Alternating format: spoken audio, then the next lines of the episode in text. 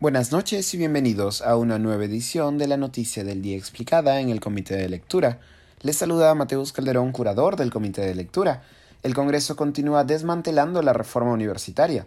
Hoy aprobó en segunda votación un dictamen que afecta la conformación de la Superintendencia Nacional de Educación Universitaria SUNEDU. El dictamen recoge los proyectos de ley 697, 862 y 908, que se ocupan de la reorganización del Consejo Directivo de SUNEDU. Esta institución, pieza clave en la reforma universitaria, reemplazó a la extinta Asamblea Nacional de Rectores. Con esta última, la lógica para regular la educación universitaria era una de autorregulación, decidida por los rectores de las propias universidades, lo que provocaba no pocos conflictos de interés e incentivos perversos. Por el contrario, el Consejo Directivo de la SUNEDU, institución creada en el contexto de la nueva ley universitaria, está integrado por profesionales independientes externos a las universidades. La primera votación del dictamen ocurrió en febrero pasado. Estaba pendiente una segunda votación, que tuvo lugar hoy. De acuerdo al dictamen aprobado en segunda votación, que busca presuntamente restablecer la, cito, autonomía e institucionalidad de las universidades peruanas, los miembros del Consejo Directivo de SUNEDU ya no tendrán un mandato de cinco años, sino solo de tres.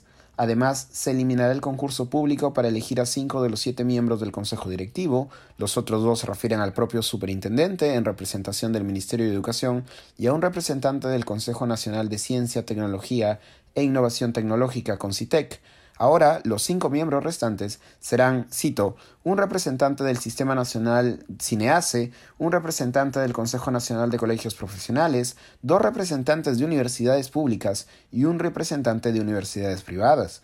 El superintendente, según el dictamen aprobado, será elegido por votación entre los miembros del propio Consejo Directivo. En otras palabras, la nueva conformación corre el riesgo de repetir la lógica de autorregulación de la ANR la ley fue aprobada en segunda votación por votos mayoritarios de las bancadas de Perú Libre, 20 votos de 32 congresistas, Fuerza Popular 19 votos a favor de 24 congresistas, Acción Popular 11 votos a favor de 15 congresistas en total y Renovación Popular 9 votos a favor de 9 congresistas en la bancada. Durante la primera votación, en febrero pasado, la entonces primera ministra Mirta Vázquez protestó enérgicamente contra el dictamen que modifica la SUNEDU. Al cierre de esta edición, ni el presidente Castillo ni el premier Torres se han pronunciado al respecto. Eso ha sido todo por hoy. Volveremos mañana con más información. Que tengan una buena noche.